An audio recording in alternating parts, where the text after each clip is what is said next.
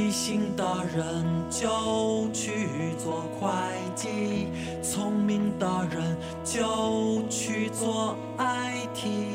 孤独的人就去当司机，无聊的人就去打飞机。漂亮的人就去当明星，什么都不会的人只能当领导。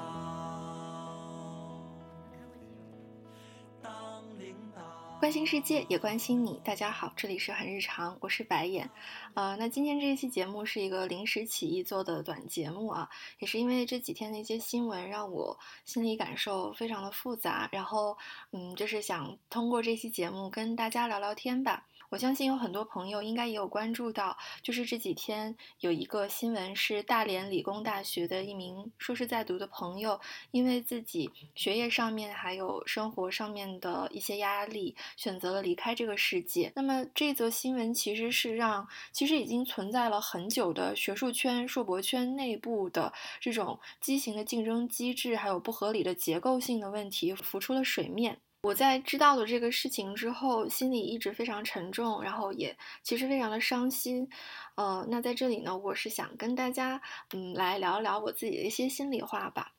就是大家说到九九六啊，或者说是其他职场上面的压力、剥削还有不公平的时候，感觉普遍来说，公众的情绪对这些还是比较可以理解的。比如说像之前说到科技大厂里面有九九六福报，然后呃前段时间的这个外卖员的一个生存状况，大家看到这些事情的时候，第一反应都还是比较能够去共情、去体谅，并且对于他们遭受的不公是感到义愤填膺的。但是我自己有。时候会感觉好像学术圈里面的朋友跟其他的职场啊，或者说是社会里面其他的这些普罗大众是生活在呃不同的次元里面。学术圈有时候好像是一个黑洞，我感觉身处其中的人，我们的情绪，我们在做的事情，还有这整一个机制与生态都被这个黑洞吸进去了。外面的人并不知道我们是一种怎样的状态。大多数人对读博士的理解就是，呃，继续读书。但是其实博士算得上是一份学徒制的工作。你跟着一个老师傅学手艺的那种状态，跟以前老师讲课，然后你完成作业，完全是两码事。有时候跟一些老同学、老朋友聊天，会有人说羡慕我，呃，还在学校里面念书，什么都不用想。其实听到这些话的时候，我心情都特别复杂，哦。会有一点点生气，因为我觉得他们根本就不知道自己开展独立研究，然后长期还要面对那么苛刻的同柴评价，是一件多么艰难的事情。而且做研究这件事，我觉得是需要。一点点机缘的，像比如说理工科的很多同学，可能是做实验反复都做不出自己要的一个结果。那我们人文社科的呢，就是很可能会看了一百页书，然后只写出来两行字，经常都是非常非常挫败的一个状态。我自己是做文学研究嘛，经常讨论的很多概念其实是比较抽象的，有时候真正就是会自己也有点懵。这些概念我需要花很多时间看很多书才能去论述清楚。写作进度有时候就不是特别理想，但是导师又会在那里催。然后英国这边的硕士项目基本上都是你四年必须毕业，会有一个毕业的压力，所以其实大家都会时不时的崩溃一下。而且现在，呃，经常还是会有很多人对大学老师这个职业抱有一种不切实际的幻想，觉得这份工作好像是很体面，然后又很稳定、很清闲。但是其实学术圈早就成为一个修罗场了，找教职的门槛现在高得非常畸形，青椒的生存状况其实也是非常艰难的。比如说，大家会面对飞升即走的压力，啊，还有很多学校现在是明目张胆的把性别、年龄和学历歧视摆在台面上，像呃上星期吧还是什么时候，我就听到，也是在网上看到的，就是华南某高校的一一位校领导说，高考要是考不上二幺幺的都是失败者，不配被招进那所大学去工作。然后又是前几天看到呃一个博友给我分享了一则消息，是说上海的某所高校要求应聘者都在三十岁以下，我一看简直就是要晕过去了。大家一路读硕读博，就算完全没有中断，一路坦途这样子念上来，毕业的时候大多数也是，大多数人其实也得二十七八了，就是三十或三十岁以上的大有人在。可以看到，这些选拔标准其实跟真实的学术能力没有什么关系。它一方面是让我们看到，呃，学术圈。竞争之激烈之畸形，另一方面其实是把人划分了等级，并且让所有人时时都处在失败的恐惧当中。在微博上面的尤石友老师也说了，如果说当今的职场是为身体健康、无需花时间照顾家人的青壮年男性而设计，那么当今的硕博研究所就是为身体健康、无需花时间、金钱照顾家人、无需过于担心个人前途、无需短期内安身立命养家的青壮年男。男性而设计的，呃，关于学术圈内部的结构的问题，还有畸形的选拔机制啊，呃，种种的结构性歧视啊，这些，呃，我其实，在上一期节目也跟两位博士朋友聊过，这一期节目叫《学术废柴与博士做题家：草根博士的精神困境》，大家有兴趣的话可以去听一听。总的来说呢，就是学术圈的残酷，真的很多人不明白。也是因为这种不明白，所以我觉得硕博生得到的家人呐、朋友啊，还有其他的支持和理解就会比较有限。可能就是会有人觉得你是在无病呻吟。所以其实能够找到，比如说关系比较好的博士朋友，能够理解你的境遇的人，一起吐吐槽是非常非常有必要的。说到这个呢，我是想跟大家分享一下前段时间我自己生活里面的一个小波折吧。就是呃，前段时间呢，我跟一位朋友有一些不愉快，最终是导致我决定要走出这一段友情。其实那段时间我非常伤心，因为我觉得我一直非常珍视这样一位朋友，但最终让我做出这个终结我们友情的决定呢，其实就是因为他对我在读博期间面临的压力和痛苦的不理解。我觉得其实，呃，绝大多数选择来念博士的同仁，都对我们正，呃，我们要面临的批评和极高的要求是有一个心理准备的。但是不可否认的是，如果你是一个人，你有正常的情感，那你在被批评，尤其是长时间被批评的时候，就是会有一点难过，然后你可能会很想倾诉，找朋友说一说，或者在呃社交平台上面吐吐槽这个样子。那当时这位朋友是表示了他很看不惯我的这种做法，他觉得既然我选择了这条路，那我就要自己消化掉这些东西。我当时就 非常非常的难过，因为他对我的这种评价，让我觉得自己是一个失败者。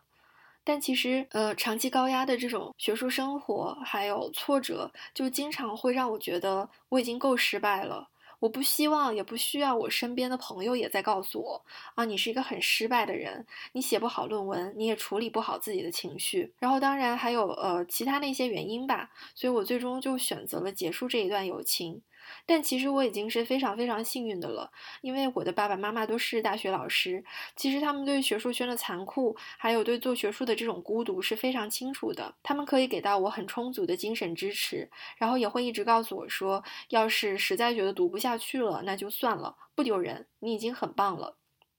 然后我现在的男朋友也很体谅我，他自己在最开始的时候是有读博士的打算的，但是他念了生物这样一个天坑专业，在念完了硕士之后，对做科研这件事情有了更深入的了解，就决定不读博了，去找工作。他现在也是在做自己喜欢的工作，每天也都很开心，所以就是，嗯。我会想要说，嗯，读硕读博不一定是每个人都必须得要选择一条路，就是选择读硕士或者是选择读博士，它也并不是一个成功人生的标配。大家是自己的情况来考虑，尤其是读博士，我会想要跟大家说，就是一定要慎重。呃，说回我刚才在说的，就是身边的支持网络。最重要的一点是我身边一直有一帮互相帮助、互相支持的朋友，我们会经常打电话或者聊微信，分享学术八卦、吐槽，然后互相安慰跟打气。所以我的心态总的来说是越来越好的。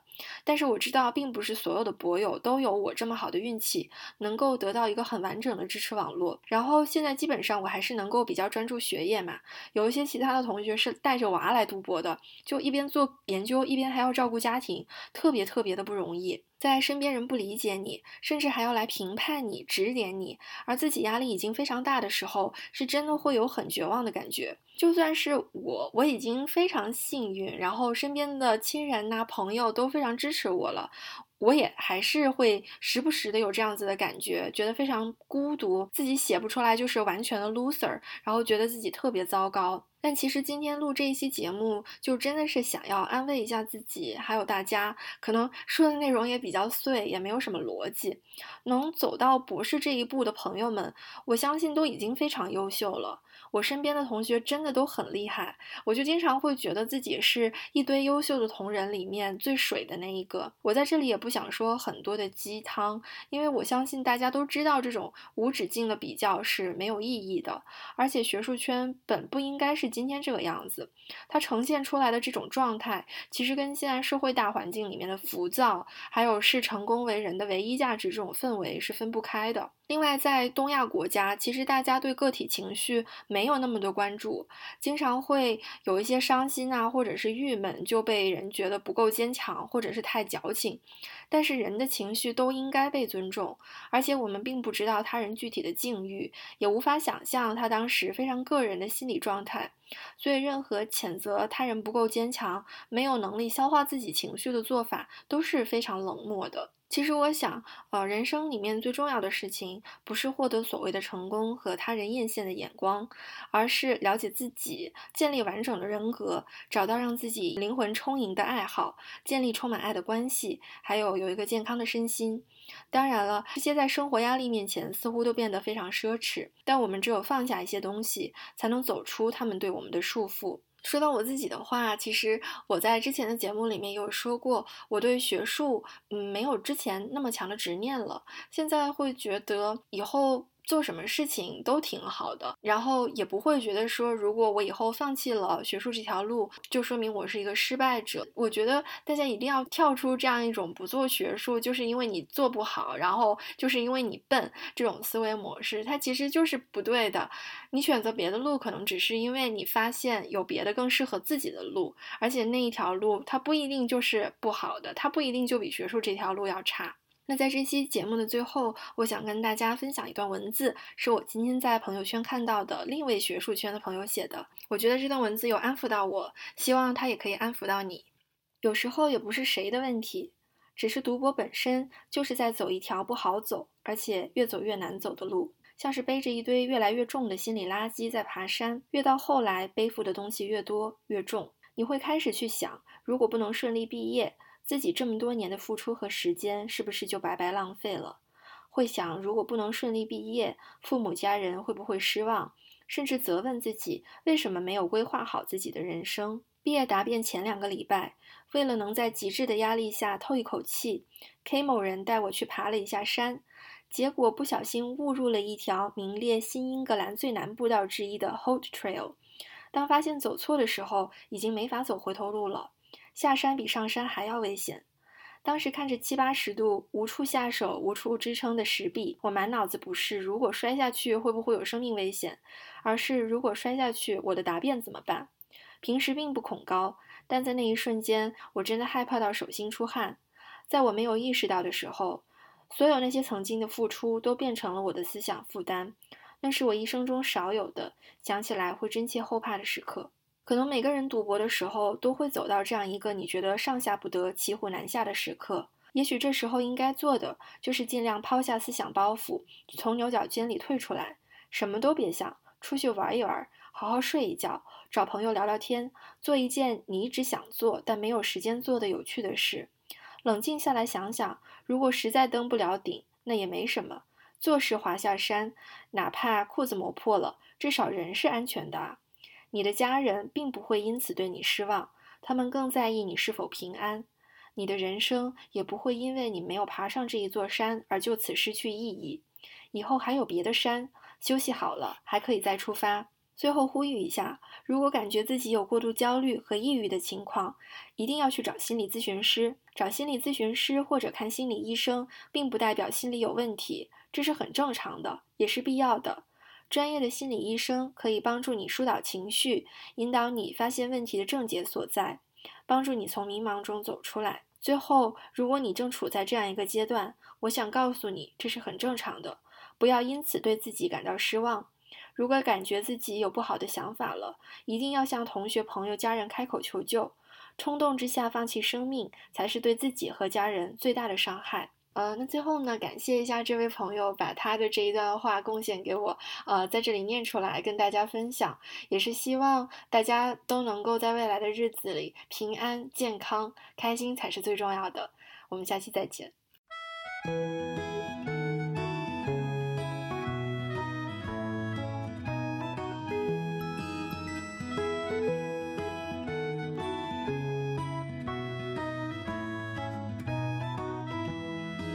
我不想生命到底有多漫长，我不想明天会怎么样，我不想躲在被窝苦思冥想，偷偷的憧憬着梦一场。我不想昨日城市里的渲染，我不想已过去的悲伤。我不想躲在回忆东飘西荡，渐渐的沉迷了没方向。今天还有很多属于今天的事情要忙，推开你的窗，今夜的星光分外的明亮。梦想就在前方，就算天塌地。都一样，绚烂的绽放，等你带着去远航。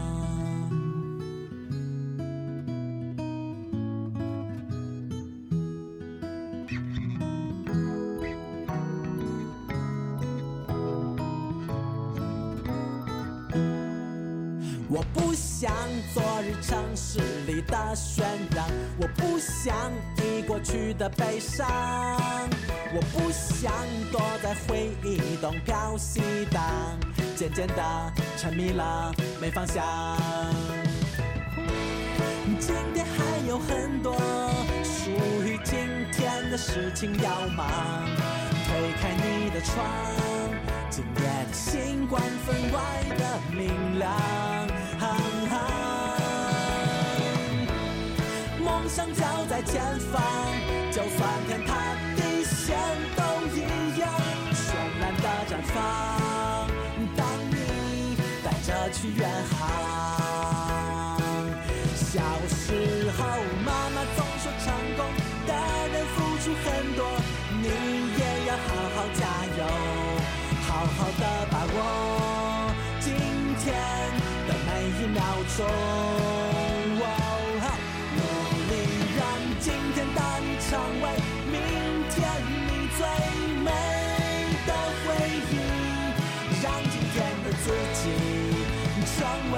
做向上